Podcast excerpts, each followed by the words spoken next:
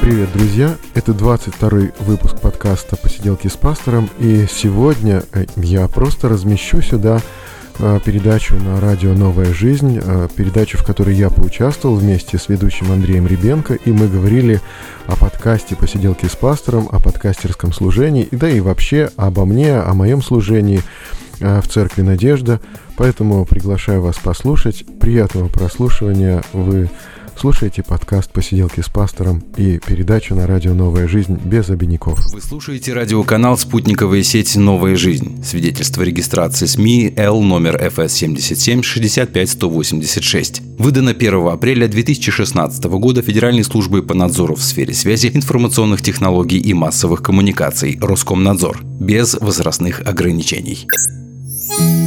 Радио «Новая жизнь». Радио настоящей любви. Ток-шоу «Без обиняков» с Андреем Ребенко. Нетривиальный разговор на нетривиальные темы.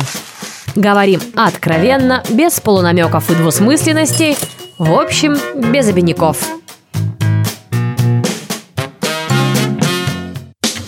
А голос-то для вас знакомый, видать. Привет, друзья. Здравствуйте, друзья дорогие. Так шоу, ток-шоу «Без обиняков». Меня зовут Андрей Ребенко. И сегодня у нас в гостях пастор, блогер и подкастер Евгений Кайдалов. Здравствуйте. Приветствую. Привет, радио «Новая жизнь». Мы прям до передачи решили перейти на «ты». Да. Э, это непривычно, но это прекрасно. То есть э, расстояние все сразу, многие расстояния мы как-то сглаживаем. И сегодня у нас интересная тема. А тема звучит приблизительно так. Можно ли совместить активное присутствие в интернете и пасторское служение. Но когда я вот объявлял, э, кто ты, пастор, блогер, подкастер, то в этом, видимо, уже есть ответ. Ну, видать, я думаю, что можно. Видать, я можно. Так считаю, да. Или может, ну, пока что ты пастор, я так понимаю, да, и не собираешься да. уходить. Нет, не собираюсь, конечно. Но Нет. мы об этом чуть позже поговорим, э, поскольку ты у нас был достаточно давно, лет пять назад, когда как раз звучал голос вот этой самой Инны, которая была Нижельская, сегодня Инна Саруль. Большой... Мы сейчас соседи, да. Соседи по церкви и еще и по по месту жительства. Прекрасно, видите, как у вас все. Э, большой привет Ине мы передаем. Все хорошо? Да. Растут все там, сколько их уже? Да, Двое? Двое. Прекрасно. Ну, уже четверо, если всех посчитать. Ну, если всех считать, да. Замечательно. А, ну и хотелось бы узнать некоторые вехи биографические. Ну, во-первых, пастор церкви Надежда, это евангельская церковь. Это церковь евангельских христиан-баптистов Надежда. Она образовалась в 92 году. И эта церковь, можно сказать так, это церковь моей мечты. То есть она маленькая, она уютная, и в то же время она живая, она настоящая. И вот эта вот настоящность церкви, то, что она вот настоящая, для меня это выражается в таких вот взаимоотношениях между людьми, в такой серьезности в подходе а, к служению, к Богу, к взаимоотношению с Богом, в искренности какой-то и в открытости. Прекрасно. Ну, тут мы тоже соседи, потому что это район Москвы называется Текстильщики, а там э, такой район очень религиозный, потому что там ну, да. несколько церквей, это вот церковь Евангелия, которую я посещаю через дорогу, а вот на вашей стороне, вот вы, Надежда, еще есть благодать Божья, до недавнего времени еще собиралась там церковь Любовь Христа, я ну, так понимаю, да. она сейчас ну, куда-то переехала. это странствующая церковь, то есть она в своей жизни за эпоху своего существования пережила уже несколько переездов, это было непросто, и то помещение, которое у нас сейчас, мы думаем, что это не, не навсегда, это не все, что у нас есть. Мы верим, что у нас будет что-то большее. Поэтому не обязательно текстильщики это на всю жизнь. Мы не знаем, что будет дальше. Ну, пока что мы соседи, слава да. богу. Да, конечно же, хотелось бы пожелать вам большего помещения. Просто я хочу, кто не знает, сказать, что это просто обычная квартира, ну, по сути. Ну, Если может... это просто квартира, то это может как-то пугать, напрягать. Но это не просто квартира. Вы, если придете, вы увидите достаточно большой зал, звукоизоляцию, звукоусиливающую аппаратуру, достаточно много стульев, два санузла и кухня, что важно. То есть это, это, конечно, квартира, но она уже была переделана под богослужение до нас. И там была церковь, которая существовала там до нас. И они уже так какие-то мостики с соседями навели. И, в общем, мы вошли уже в помещение, молитвенный зал, если не молитвенный дом, и нам там уютно, и мы ощущаем, что это действительно церковное помещение.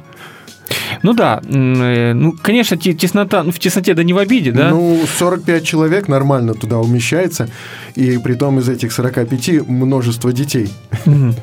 Ну, я помню просто там детское там собрание, там на кухоньке как-то там, помню, детки ютились, ну, в общем, интересно так.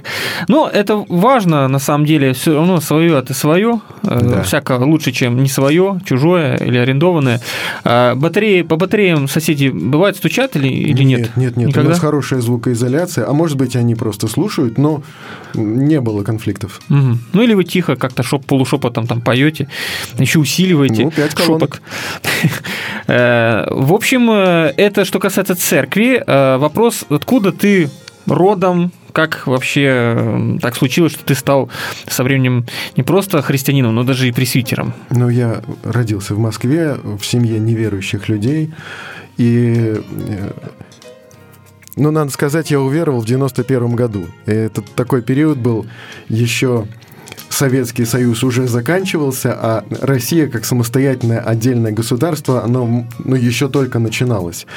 Если вспоминать, и как, как я уверовал, да, это было, значит, в 91 году был первый так называемый путь и угу. ну, у нас в стране было две попытки государственного переворота. И да. они обе были связаны с таким реставрацией Советского Союза. То есть и первая, и вторая попытка государственного переворота, они были связаны с попыткой восстановить Советский Союз. И когда это было в первый раз, в 1991 году, то ну, очень многим людям не захотелось. Да, в Москве были танки, да, там по телевизору показывали странных дрожащих людей ГКЧП, и, и многие люди вышли э, к Белому дому, защищать демократию и защищать вот это вот российский суверенитет. Какие-то и, лица и были, числе. сомнительные лица. ГКЧП, да? Да, да, да. Ну да, да, да. Как вот, на подбор. Вот. И, и мы можем говорить, что, может быть, мы были э, слишком юны или, может быть, э, слишком... Наивны? Наивны, да, да, да. Но, тем не менее, мы оказались там, я там был. Но для меня вообще этот вот вопрос, этот э, мое решение там быть оно наталкивалось на то, что я был уверен, что родители будут против и как я вот молодой, да, что я там забыл, да, вот это вот ночь возле Белого дома. А когда поехали вот эти танки там, и мы передавали в рядах вот эту вот горючую смесь из руки в руку, да, ну, это было смешно и странно. А сейчас не жалеешь? Ну, я удивляюсь. Я удивляюсь тому, что происходило тогда, но тогда я столкнулся впервые с такой, ну, гипотетической, но все более реальной возможностью оказаться перед Богом. Да, вот мы ожидали вот этих танков себе на голову, десанта какого-то. Вокруг стояли дома, где что-то наверху горели а какие-то красные огонечки.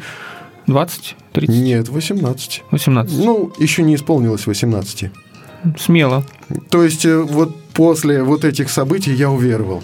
Хотя, конечно, это было связано не только с, вот, с таким стрессом, который произошел в моей жизни, и не только с тем, что как бы впервые, мне кажется, я молился и обращался к Богу, например, с просьбой о том, чтобы мне там оказаться, и я там оказался, но еще и с тем, что я размышлял о том, каков смысл моей жизни, например.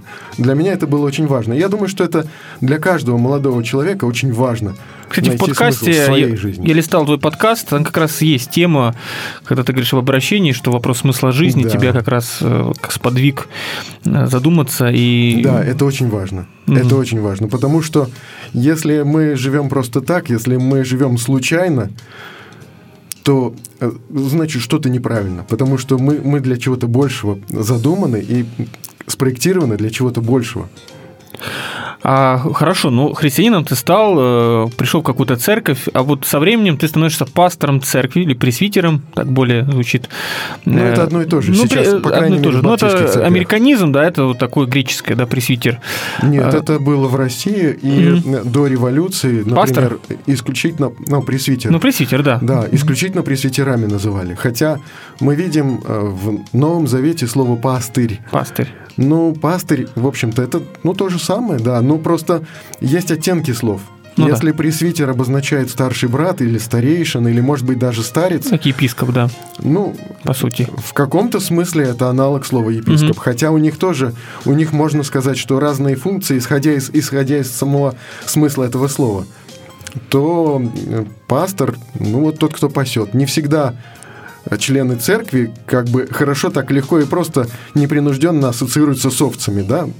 Сразу видно, что в семинаре человек э, обучался в семинаре, сразу чувствуется. В Московском богословском институте, да, это еще не совсем семинария, но Но в образовании мы поговорим. Э, вот все-таки, опять-таки, пастор или пресвитер, неважно, э, как так случилось, что ты стал? Это было желание какое-то уже, когда стал христианином, смотришь, человек в галстуке выходит, проповедует, причастие проводит. Вот я хочу тоже. Наверное, желания скорее не было, потому что ну, церковь Надежда у нас был пастырь один, Сергей Константинович Белов, и потом э, прекраснейший возникла, человек. Да, возникла такая необходимость ему перейти в другую церковь. Ну, это была необходимость, как бы вот, ну, высшие какие-то соображения.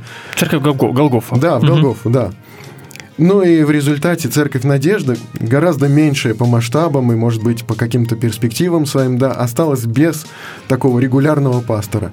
Но в ней было несколько проповедников, несколько служителей, которые что-то такое делали достаточно интенсивно.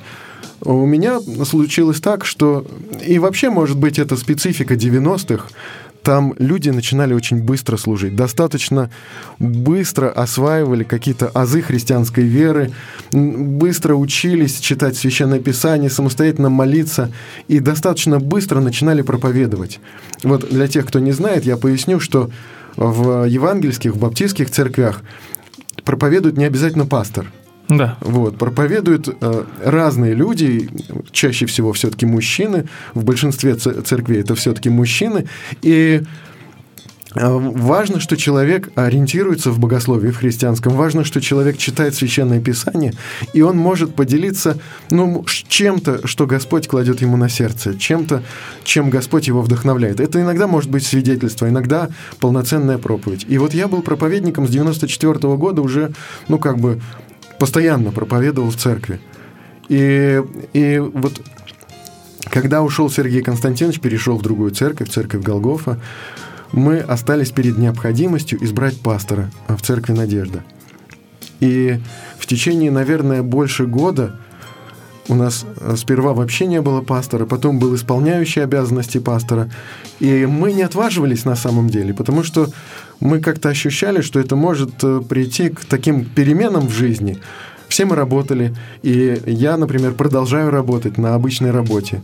И э, как бы мы, в общем-то, опасались этих перемен. Одно дело, ты проповедуешь в церкви, да, но другое дело, дело что ты берешь ответственность за церковь. Это было страшновато. И рукоположение состоялось, но я думаю, что, кажется, через два года после ухода Сергея Константиновича. Год 96-й, да? Это или даже... Это скорее 99 ага. или 98 год. Когда три пастора было рукоположено для нашей церкви. В церкви Надежда три пастора и три До сих пор? Да, да, да. И это наша такой. позиция, что у нас нету первого какого-то верховного но э, три пастора и даже три диакона, церковный совет в э, совещаниях каких-то церковного совета, все мы имеем равные голоса.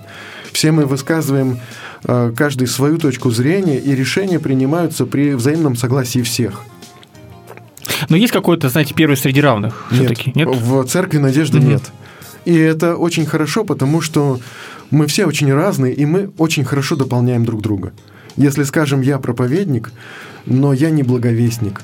Я, например, э, не умею говорить вот э, с людьми на улице или где-то там с посторонними людьми о Христе. И вот, кстати сказать, запись подкаста мне очень сильно помогла говорить с людьми о Христе и о христианстве. Мы об этом поговорим, да. Да. То есть, если я проповедник, например, но кто-то душепопечитель, кто-то благовестник, и мы дополняем друг друга, это очень важно. Поэтому в Церкви Надежда три пастора, три диакона, активный церковный совет, состоящий не только из вот этих шести человек. И вот так вот для меня реализуется вот идея живой церкви. Но ну, также трудно договориться порой. Иной раз вот даже два человека не могут договориться, а тут трое, еще три диакона. Бывает, что прям вот да, ну, бывает. тупик, заходите в тупик, да? Да, вот. некоторые вопросы решаются очень долго. Ну что же, это плата за вот ту какую-то свободу, которой мы обладаем. И э, нету идеальной ситуации, нет идеальной модели. А и... бывало такое, что прям хочется все, хлопнуть дверью, да надоело мне сколько можно. Я вот нормальные идеи толкаю, а вот что-то оно или не ну, бывало? Нет, когда речь идет о церкви надежды, нет, у меня не бывало, потому что Потому что я очень люблю эту церковь. Готовы, в общем, даже какие-то трудности, понимания. Ну, не знаю. Я надеюсь, что так. Я надеюсь, так.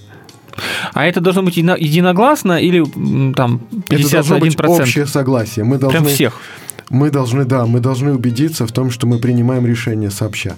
Мгм. Ну, может быть, мы спорим и подолгу спорим, но мы должны в результате прийти к единогласию. Мгм. Но бывает, что решение, которое вы уже соглашаетесь, понимая, что вот из-за вас, ну знаете, как вот фильм «12» смотрели, э, когда присяжные заседали, или там сколько там, 12 разгнев- разгневанных мужчин, ну и должно быть еди- единогласное решение. Вот один человек встает и говорит, нет, вот э, я против, да, и, соответственно, ему говорят, ну ты же вот один остался, ну вот все уже за, ну что ж ты? Ну и, в общем, начинается, да, эта вся история. Бывало такое, что вот, ну ладно, все уже за, что буду упираться? И вот решение принимается, Ну которое да, вам да. не Такое очень. тоже бывает, Мгм. но человека нужно убедить в этом. Хотя бы он, хотя бы он примет решение большинства, как, как уже свое, примет его. Мгм. Хорошо, э, мы вот много чего узнали, что человек из Москвы, человек обратился к Господу в 92 году э, благодаря Ну, 91-м. да, благодаря 91-м. путчу во многом. Э, Ну и, соответственно, служит пастором церкви Надежда, в которой три пастора, такой триумвириат, такой Да. хороший пример, и все работающие Да, все, все работающие, да. Вот такой, такая интересная модель. А Мы вернемся, дорогие друзья, после музыкальной паузы, продолжим наш разговор. Вы можете задавать ваши вопросы.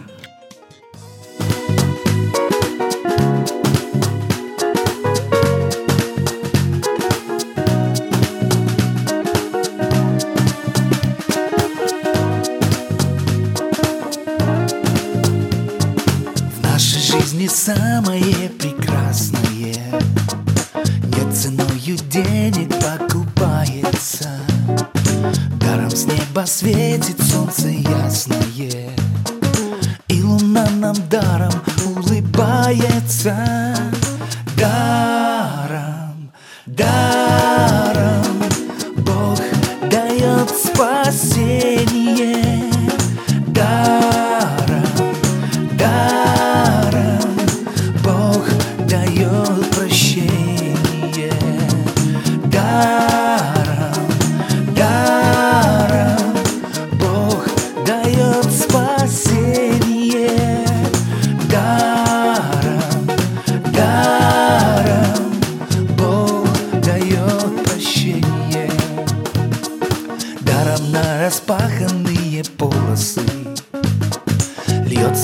щедростью обильною.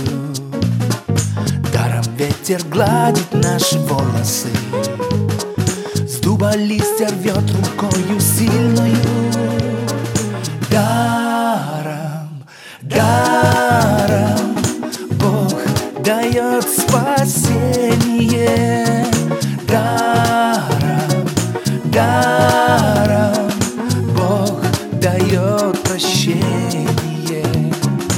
Даром,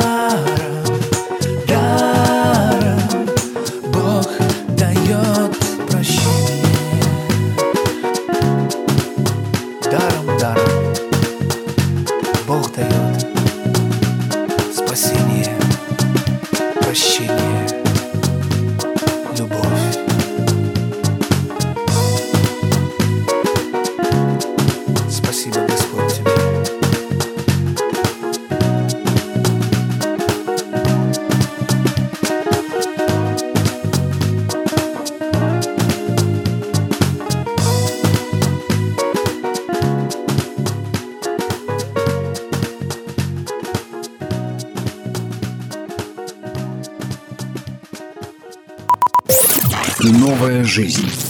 Радио жизни и любви.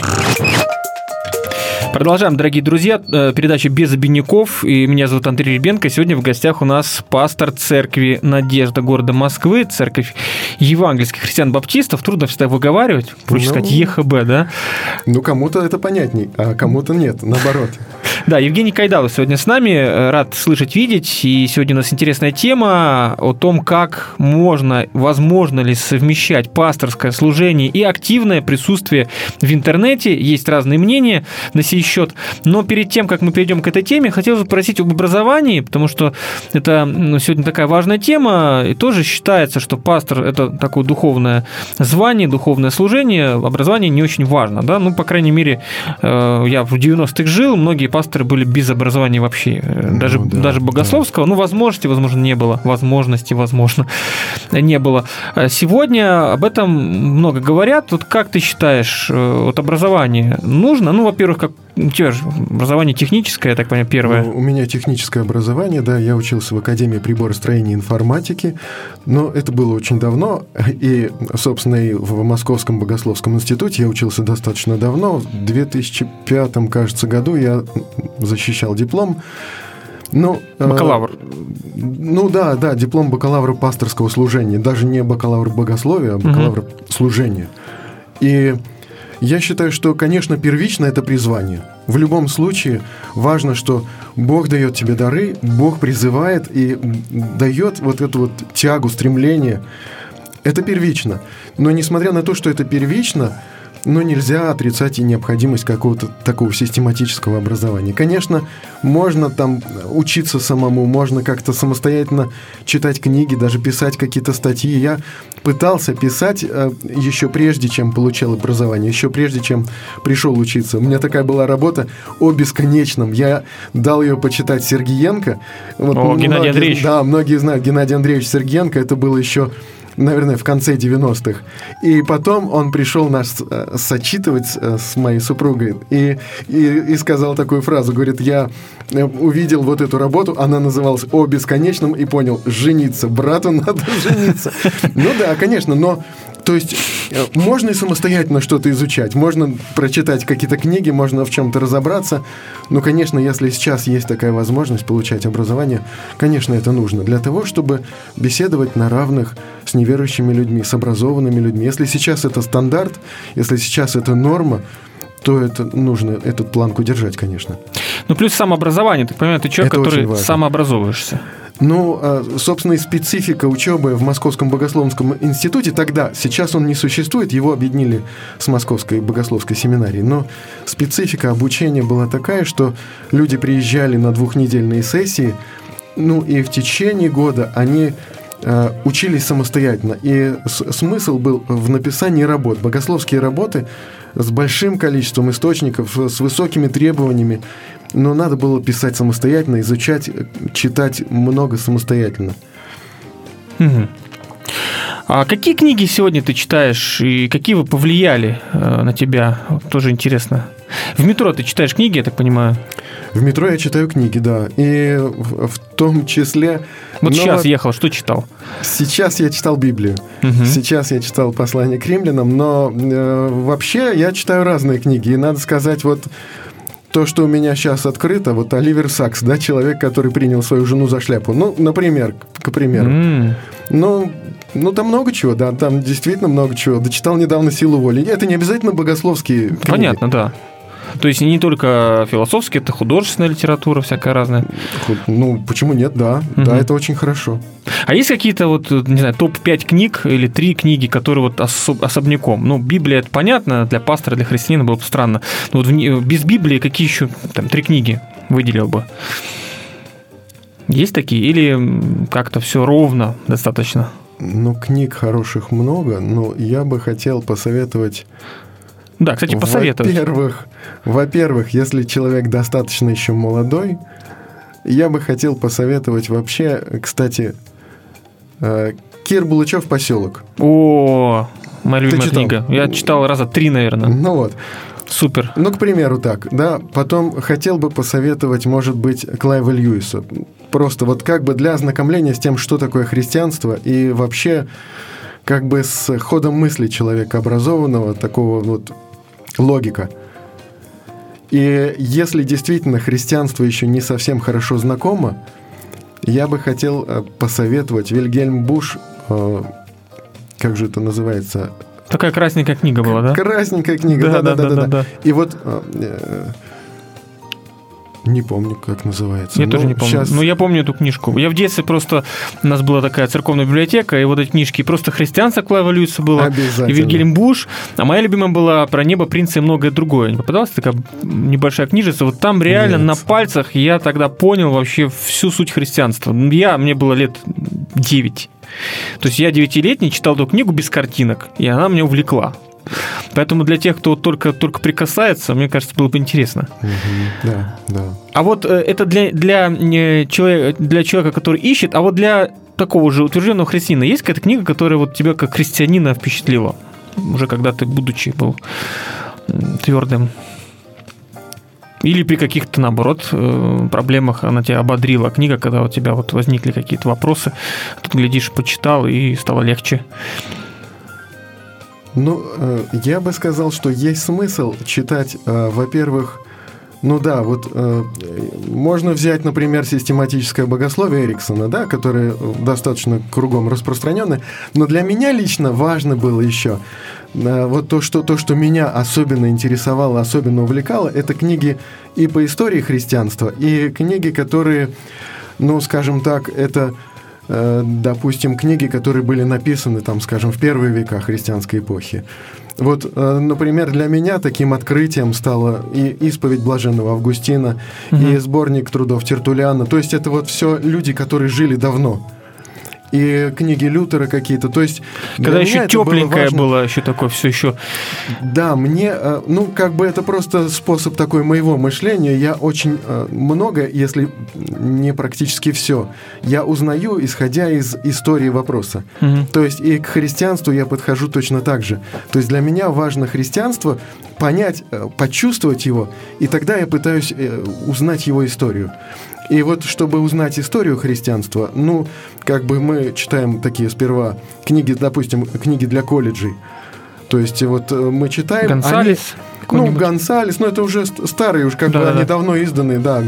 Ну, Гонсалес, это да, это как бы двухтомник такой, хороший такой, почетный. Мы читаем, а оно не оседает у нас в памяти. Мы прочли, ничего не запомнили. Это не значит, что не нужно читать такие книги. Вот их как раз нужно читать, но на этом не нужно останавливаться. И вот дальше, для того, чтобы разобраться в истории христианства, необходимо открывать книги по эпохам, например. То есть книги, которые говорят только, например, о реформации, или только, например, об отцах церкви, о Вселенских соборах, о ранней церкви. И вот чтобы разобраться вот поподробнее, с интересом таким вот почувствовать историю христианства, дальше потом нужно перейти к тем авторам... К первоисточникам. Да, которые писали тогда. И вот тогда можно будет почувствовать вот этот вот, ну, как бы воздух вот той эпохи, да. А еще лучше вдохнуть. языки учить, латынь, греческий. Ну, нет, может быть, даже не обязательно. Ну, да. Хорошо иметь представление о том, что это но не обязательно учить... Контекст изучать. Контекст, и это уже будет общая история. Угу. Это тоже неплохо. Но вот лично меня вдохновляет или лично меня наставляет история христианства и биография отдельных писателей, авторов там или отдельных э, там христиан.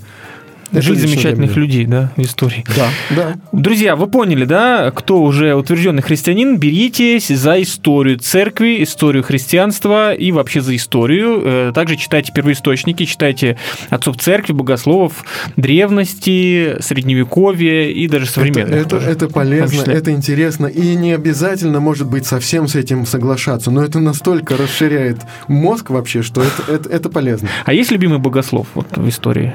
Ну, э, я бы сказал, что, например, мне очень нравится, как Августин рассказывал о своей жизни, да, mm-hmm. исповедь блаженного Августина.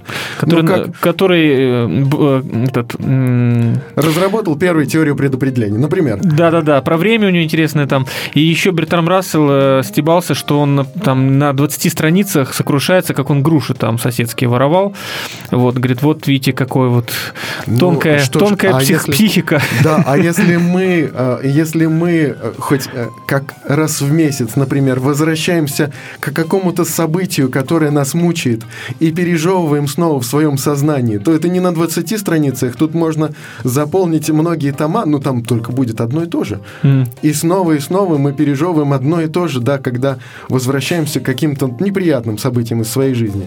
И чем больше времени, кажется, проходит, тем чаще мы к ним возвращаемся. Ну что ж, ну так устроена человеческая психика.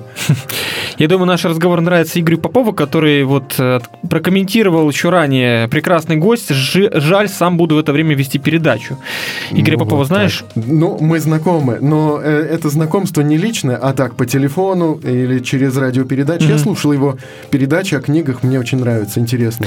Да, ну он наш э, добрый друг, общий такой. Я думаю, что привет передадим тоже в ответ. Да, Игорь Попов, тебе вот привет. еще как вот послушаешь такую передачу, да, как можно со вкусом читать, с удовольствием, да, вкусно, рассказывая о книгах, да, сразу хочется и самому читать что-то подобное.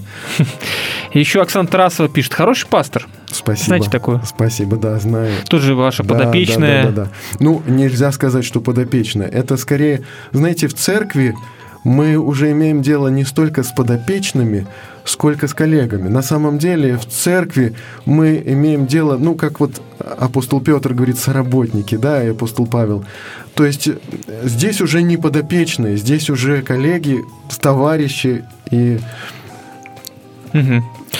Э, Друзья, мы сейчас еще возьмем одну музыкальную паузу, а вы можете, во-первых, задавать вопросы, как вам удается совмещать ваше активное служение, возможно, вы служитель и интернет. А если вы нас слышите, наверное, в интернете присутствуете, потому что нас можно слушать фактически в интернете, если Да. только вы не слушаете нас по спутнику. И можете найти сайт Евгения, как раз где подкасты, э, посиделки, э, sp.ru, ну, не знаю, можно в поисковике его как-то. Да, в поиском. да, Посиделки с поиском. пастором в Яндексе можете набрать и также можете в Телеграмчике покопаться, как-то найти. Э, Вот я не знаю, как это сделать, но, наверное, можно как-то. Я думаю, что проще всего, если а, там говорить о моем блоге уже подкасте, проще всего найти обычно в поиске. И если хочется слушать, например, там только подкаст, можно найти в iTunes и подписаться таким образом. Можно открыть сайт и увидеть там э, сперва первая запись.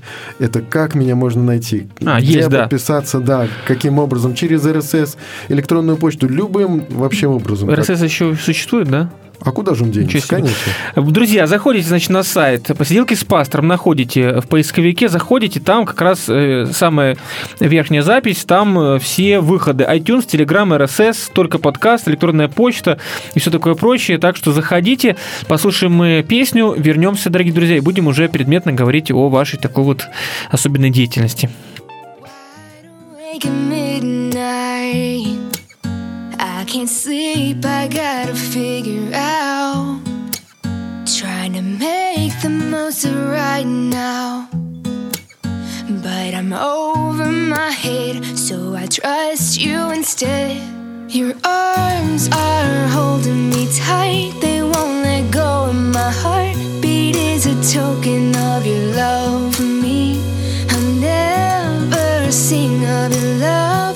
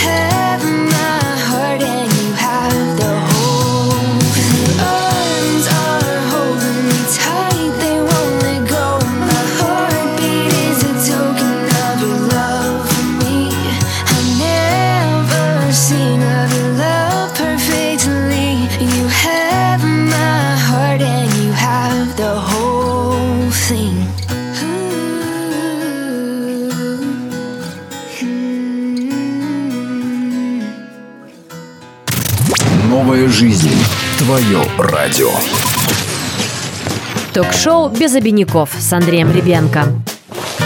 Нетривиальный разговор на нетривиальные темы.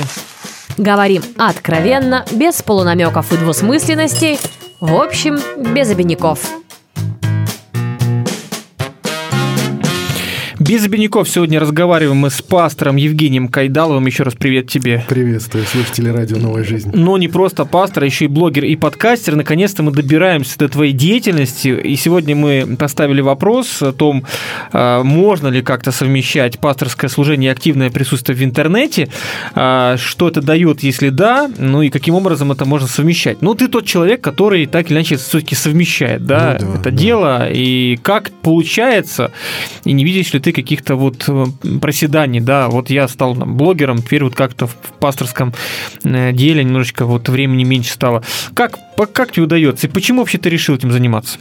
Ну, это мне было давно уже интересно, и именно подкастинг, я увлекался этим еще 10 лет назад, когда, собственно, подкастинг активно развивался у нас в стране, но и э, желание записывать подкасты у меня оставалось, хотя я прекратил это делать, и где-то вот полгода назад, больше, чем полгода назад, я вернулся вот в подкастинг уже, когда понял вдруг, и понял я тему подкаста, вот посиделки с пастором, это то, что я мог бы дальше продолжать, и это то, что я мог бы развивать и не останавливаться.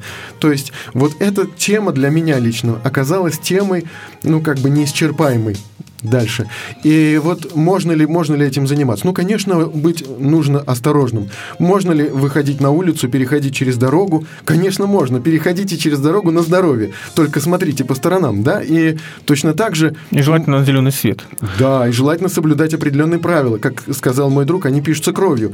Поэтому, э, да, надо соблюдать определенные правила. Да, надо быть осторожным. Да, не- не- необходимо как бы умеренность какая-то, без фанатизма, да, вот, в интернет То есть, погружаться. то есть, если зеленый свет, красный свет, нет машин, то можно быстренько тык-тык-тык перебежать. Это уже вопрос Это по-русски. лично, лично каждому, да, его, его ответственности перед самим собой, его, значит, Мгм. ответственности перед окружающими.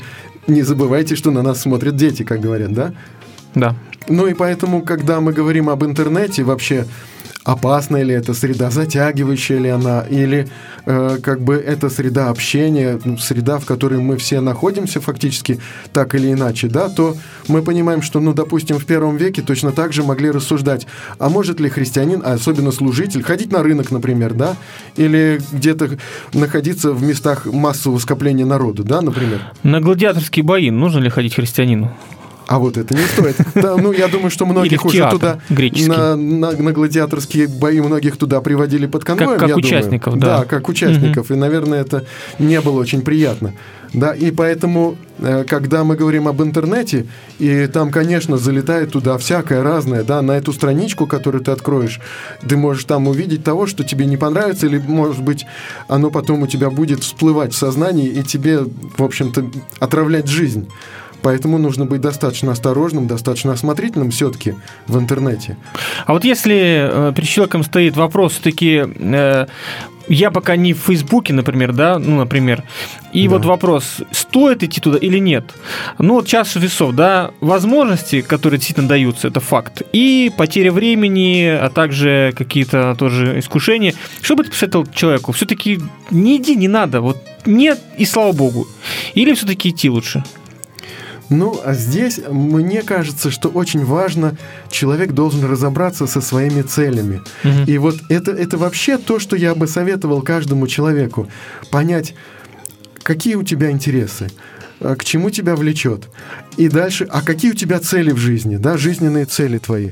Э, Чего ты хочешь по-настоящему. И вот, когда человек зависает, например, в том же самом Фейсбуке, допустим, напишешь ты что-то такое гениальное, да, и потом э, полдня мучаешься, поставили тебе лайк там или не поставили, и ты открываешь каждые 15 минут эту страничку и смотришь, ну где там еще, вот кто-то еще просмотрел эту страничку тебя или не такое? просмотрел. А у меня бывает, конечно. И, и, конечно, да, и, конечно, у тебя возникает вопрос. Хорошо, ну я зашел туда, а как мне теперь оттуда выйти, да, вот, вот из этого, из этого Фейсбука, и, и, и для этого, в общем-то, надо понимать, и как ты туда зайдешь, и как ты оттуда выйдешь. И то, чем ты там занимаешься, это вообще соответствует твоим каким-то главным целям, твоим каким-то глобальным интересам. То есть э, является ли твоей целью получить вот эти 10 лайков в Фейсбуке, да, или нет? Вот э, когда ты вот для себя в этом разберешься, то, может быть, для тебя окажется проще игнорировать какие-то вот эти вот, вот мелкие вот эти удовольствия, которые на самом деле не удовольствия вовсе, а какие-то вот муляжи.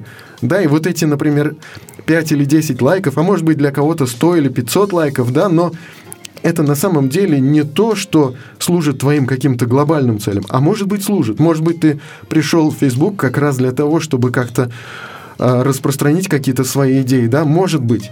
То есть э, для каждого человека индивидуально надо разобраться со своими какими-то целями. Есть такие люди, которые так время от времени из Фейсбука, из Фейсбука публично уходят. И потом возвращаются. да, обычно возвращаются.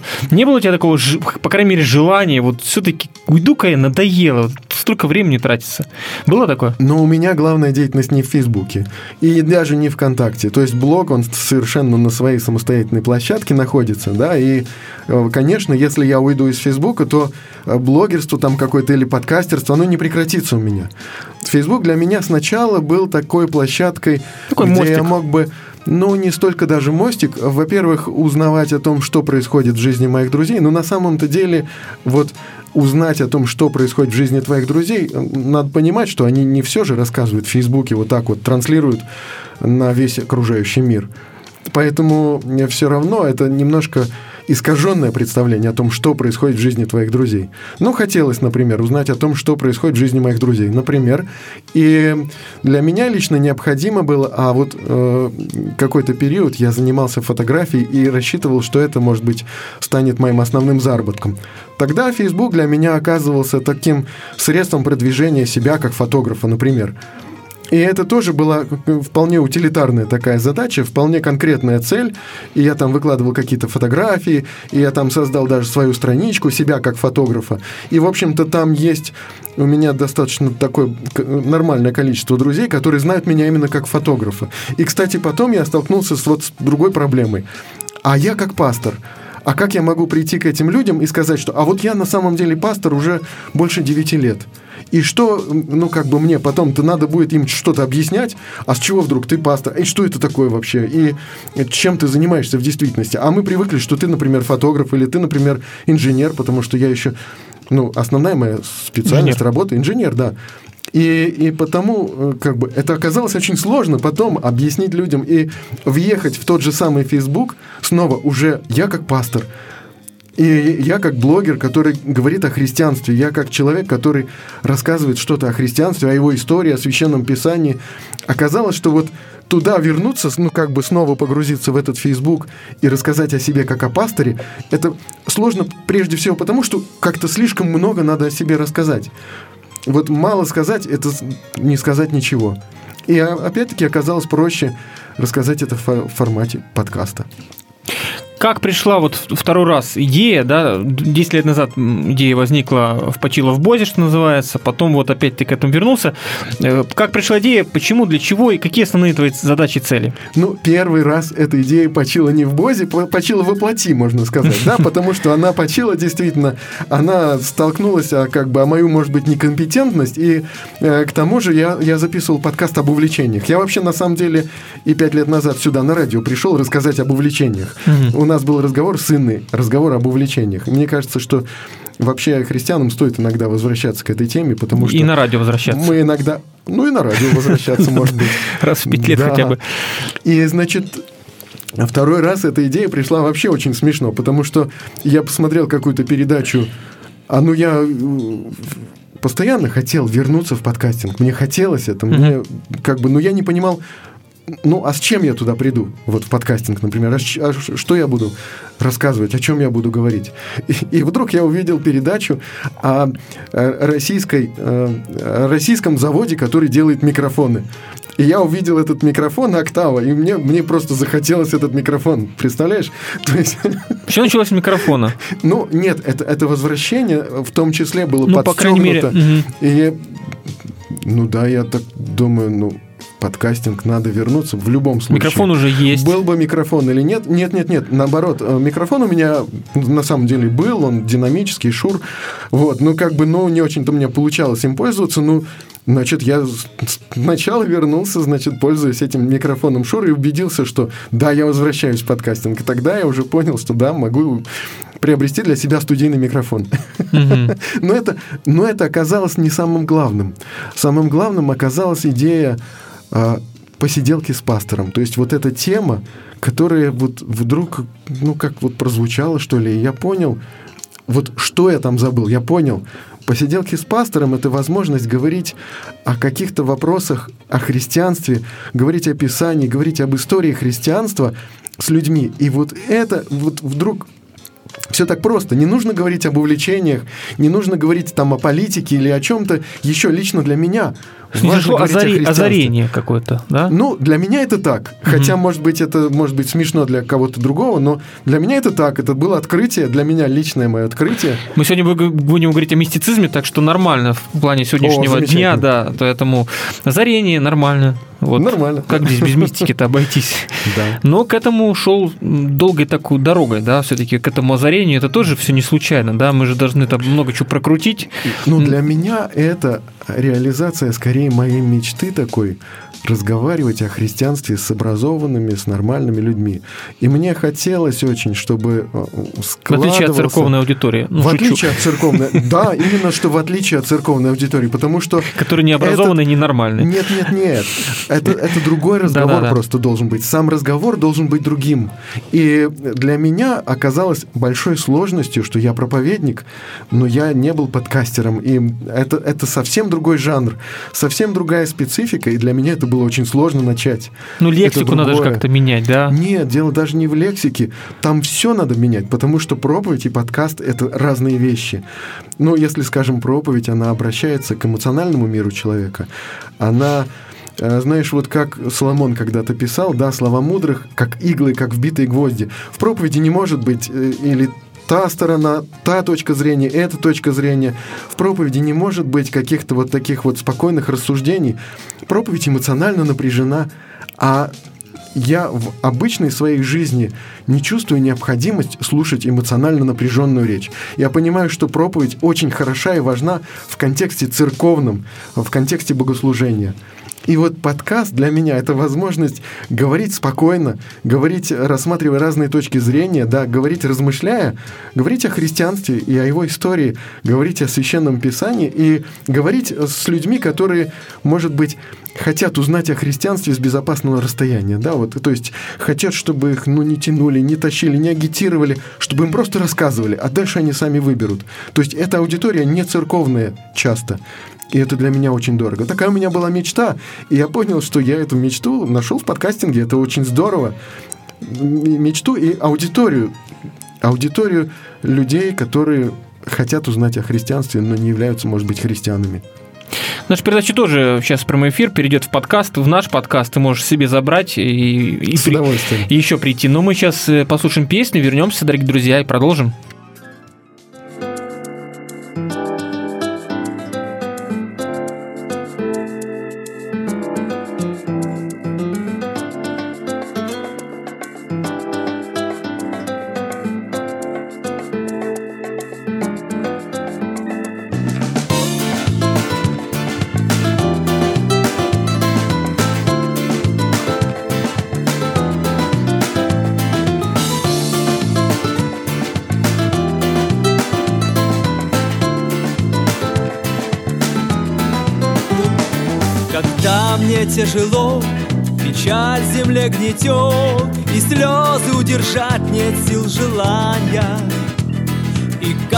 Кажется конца не будет испытанием. Я говорю себе, что все пройдет Все пройдет Я говорю себе тихонько Все пройдет Я знаю, все пройдет Все пройдет Я говорю тихонько Боже, все пройдет Я знаю, все пройдет радости.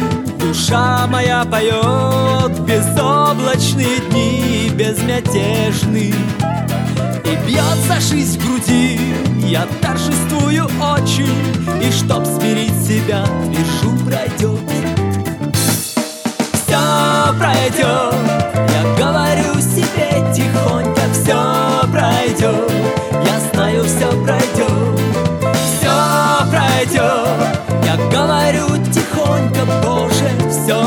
пройдет Я знаю, все пройдет.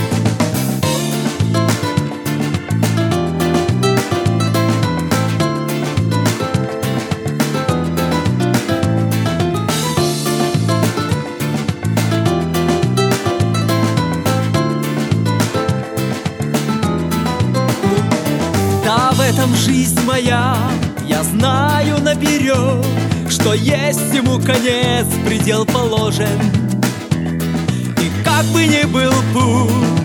Порою темен сложен Он и легок весел Знаю, все пройдет Все пройдет Я говорю себе тихонько Все пройдет Я знаю, все пройдет Все пройдет Я говорю тихонько Боже, все пройдет Я знаю, все пройдет Все пройдет говорю себе тихонько Все пройдет Я знаю, все пройдет Все пройдет Я говорю тихонько Боже, все пройдет Я знаю, все пройдет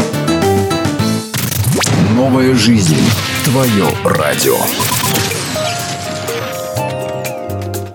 Мы продолжаем, дорогие друзья, ток-шоу «Без обиняков». Сегодня у нас в гостях Евгений Кайдалов, пастор церкви «Надежда» города Москвы. Все правильно, привет, друзья. Привет, да. Меня зовут Андрей Ребенко, и сегодня мы говорим, ну, сейчас уже точно о э, такой деятельности в интернете, как блогерство и подкастинг.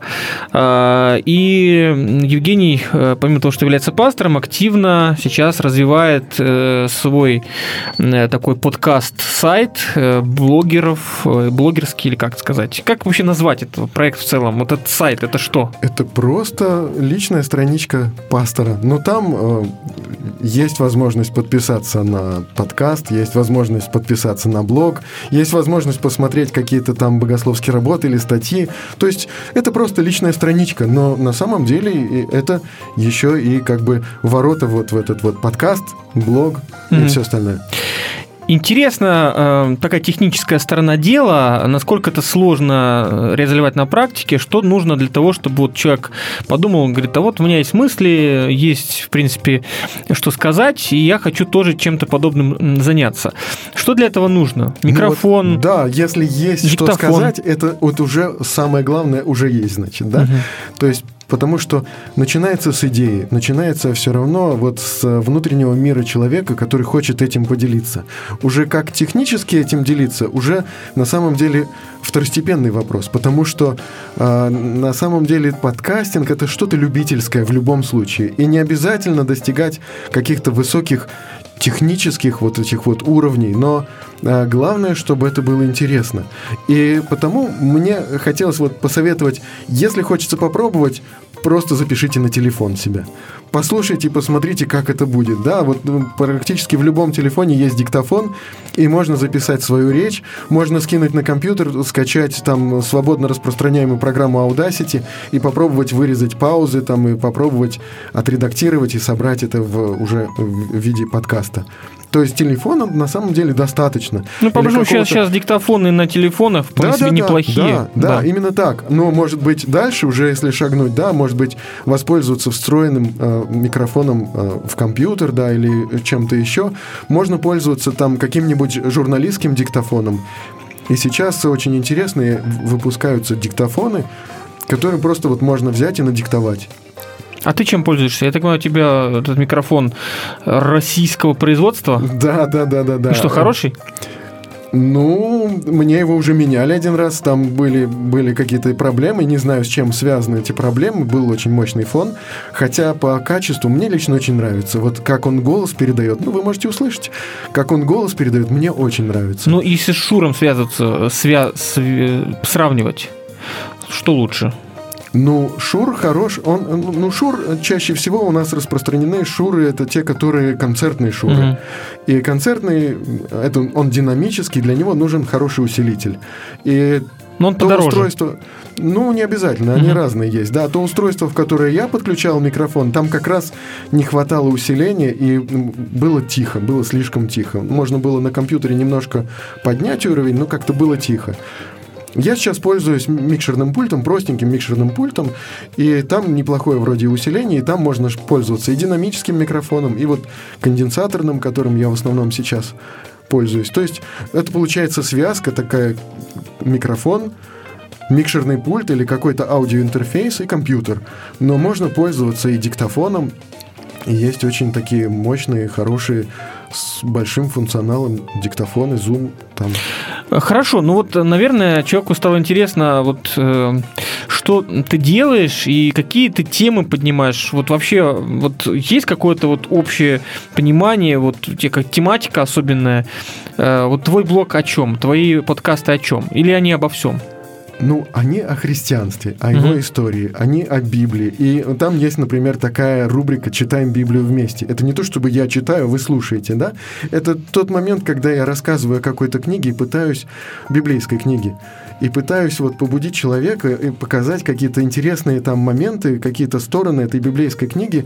И если человек читает ее в процессе, то там, скажем, через неделю он может задать вопрос, и я попытаюсь ответить на этот вопрос по этой книге, которую мы читаем вместе.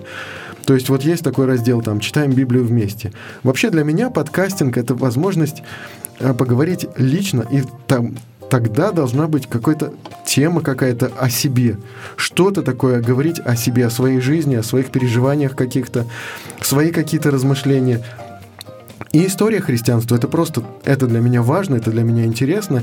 И пока до сих пор вот было 500-летие реформации, мы говорили о реформации. Сейчас, ну, поднимая какие-то темы, мы неминуемо возвращаемся к каким-то историческим вопросам христианской истории, христианской жизни. Там, когда мы говорили о крещении, например. Поэтому христианство вместе с его историей, личная жизнь моя, я пытаюсь э, сделать так, чтобы этого было больше, и при этом тоже нужно без фанатизма. То есть как бы, э, вот вспомни, когда к Христу подошли ученики, будущие еще ученики, да, Рави, где живешь? Приходи, посмотри. Вот, вот сейчас вот мы все находимся в интернете. И вот сейчас, если человек спрашивает что-то подобное, он не спрашивает, ну, какой твой адрес, я приду к тебе домой, посмотрю, как ты живешь. В основном сейчас. Зайду Аналогия на этого страничку вопроса- твою зайду. Да, да, да, да, да, да. Где тебя найти? И фактически сейчас это возможность точно так же, как Христос когда-то показал, где Он живет, показал свою жизнь. Сейчас для нас это возможность точно так же ответить на вопрос, который ученики задавали Христу. Рави, где живешь? Приходи, посмотри. А, 21 выпуск, я так понимаю, вышел у тебя Да, подкаста. Э, Длинные эти аудиофайлы? Сколько по времени в среднем? Среднем это 30-40 минут. А, Есть какой-то счетчик, ты смотришь, видишь, сколько э, слушателей, или так в основном все слепую? Это сложно понять, Мгм. потому что, например, iTunes не давал до сих пор э, никакой Статистики. информации, да, Мгм. никакой статистики. Сейчас они запустили какую-то там бету, чтобы понять, ну, как бы сколько скачиваний, но пока она еще у них толком не запустилась. То есть она не набрала еще вот того срока, сколько это должно проходить. В телеграм-канале 108 подписчиков сейчас. Это, нормально. это совсем немного. Ну и- Но и это немало. ценно, потому что эти люди, я как бы иногда просматриваю эти аватарки, они мне уже близки. Или там, скажем, в Фейсбуке 118 человек в группе. Но мне немножко сложно привлекать людей в эту группу в Фейсбуке. Ну, я пастор, да, а у людей, христиан, которые со мной дружны, у них есть, может быть, свои пасторы, которые их сами учат как-то, каким-то образом. И, э, ну, как бы я не привлекаю людей из других церквей. Если они сами приходят, я этому очень рад. Обратная связь есть. То есть у нас пару вопросов, ну, коротко желательно, потому что время наше на исходе. Э, Обратная связь. Пишут люди, Да, да, задают спрашивают. вопросы, и, э, и на сайте есть возможность на сайте что-то написать, задать вопрос. Хотя больше приходит там спам. Ну, мы его фильтруем, ничего. Есть возможность в группе в Фейсбуке задать вопрос. Есть возможность такая. Вот полгода назад, когда э, ты разрекламировал свой подкаст э, в Фейсбуке, я пригласил тебя на радио, ты тогда ответил так, если будет желание, я был бы рад прийти поговорить. Нет, э, не тот, это уже сейчас. Вот почему-то у меня есть четкое понимание, что радио не подкаст. И все. Через полгода только ты сам написал и сказал, давай Да. все-таки поговорим на радио. Почему вот ты решил, что радио не подкаст и даже не хотел первое время приходить? Ну, нет, я не то чтобы не хотел первое время приходить, Мгм. но у меня есть понимание, что радио — это не подкаст. Потому что радио — это что-то профессиональное, а подкаст — это что-то личное, это, это что-то такое непрофессиональное, да. Скажем, у меня нет спонсоров, и мне не нужно спонсоров, да. Я делаю это, потому что мне это нравится Не нужны делать. спонсоры? Нет. Так, спонсор потенциальный, кто хотел вот сегодня помочь, не нужны спонсоры Не нужны Евгению. спонсоры, Все, не да. надо. Мы делаем это потому, что это... Я делаю это потому, что мне это интересно. И вот это ценно. И э, в этом смысле это должно быть... Это, это должна быть моя личная жизнь, мой личный опыт, мои личные мысли, которыми хочется поделиться. Вопрос такой. Есть мнение, что подкасты потихонечку уходят в прошлое. Э, Сегодня время визуального такого контента, и сегодня время Фейсбука, и сегодня пришли видеоблогеры. То есть текст э, уже не популярен, и даже аудио. Сейчас вот нужно смотреть на человека. Есть вообще желание в какой-то перспективе, ближайшей или не очень, все-таки перейти вот эту сферу видеоблогинга? Может быть, делать отдельные видеозаписи. Это Мгм. возможно. Но заниматься этим постоянно нет, потому что я делюсь именно словом. Пока это слово, оно должно звучать. Его не нужно изображать никак. Вот я сейчас сижу в студии и размахиваю руками, но это не обязательно видеть. Важно слышать, слово должно звучать. И все. И э, как бы для меня интересно, как оно звучит. А мы можем и заснять тебя. Можно. Но я, я уже прекратил размахивать руками. Вот так вот. Это как раз такое средство против размахивания руками видео. А, Ну, тоже дисциплинирует, надо сказать. Э, Потому что мы тоже думаем, стоит ли нам как-то еще визуализировать наши здесь посиделки на радио. Да, мне кажется, очень удобно слушать, когда ты едешь, когда ты занимаешься какой-то работой. У меня очень много монотонного труда. И во время монотонного труда меня очень выручает вот аудио. А видеть я не могу, я, я занят другим. Понятно. Ну, время наше точно уже вышло, даже перешло уже дальше, в следующий час. Даже жаль. Спасибо тебе, Евгений, что ты пришел, рассказал нам много интересного. Я думаю, что надо бы продолжить эту тему, поговорить о присутствии в интернете, может, в таком духовном плане. Тем более у тебя уже 21 подкаст, и, видимо, есть есть о чем поговорить. А, Давай самое вот яркое... Есть еще опыт не только входа, но и выхода. И да? выхода, да, кстати. Э, Там есть очень интересный такой, я так понимаю, в рамках подкастов рубрика или подрубрика. Это что там с Петром связано, апостолом? А, Ну, это то, что я обычно советую послушать. Это немножко другое, не то чтобы подкаст, это такое скорее художественное произведение «Монологи Петра». Там Мгм. же можно найти, меня заинтересовало, а вот если бы апо- апостол Петр был блогером, да, он сообщал бы о тех событиях, с которыми он столкнулся, но уже не с точки зрения его веры и опыта, да, как мы читаем послания, которые уже осмыслены, исходя из веры и опыта, который он получил уже в старости. Но если бы он писал в процессе своих сомнений и своих каких-то вот открытий, то это могло бы нам очень многое вот объяснить в христианской вере. И я попытался смоделировать, как апостол Петр мог бы писать дневник. А Петр наиболее близок тебе из апостолов? Или почему выбор именно Петр? Ну, это яркая личность, он интересен, да, он, э, да, он интересен, и мы что-то о нем знаем. Ну, то есть не Павел. Ну, Павел, он, у него произошло это вот один раз так вот резко. Я уверен, что у Петра было много сомнений. И это не один раз он, знаешь, так вот открыл для себя Христа и сказал, что вот куда нам идти, у тебя глаголы вечной жизни. Но он потом и до этого, он еще много сомневался. В этом я уверен, что он близок к нам. Просто мы еще вот, ну, как бы не ощутили это. Все, спасибо. Время точно уже все мы перешли все барьеры. Спасибо еще раз, Евгений. Приходи Спасибо. еще. Спасибо, Всем друзья. пока. До свидания. До свидания. Просто о главном. Радио «Новая жизнь».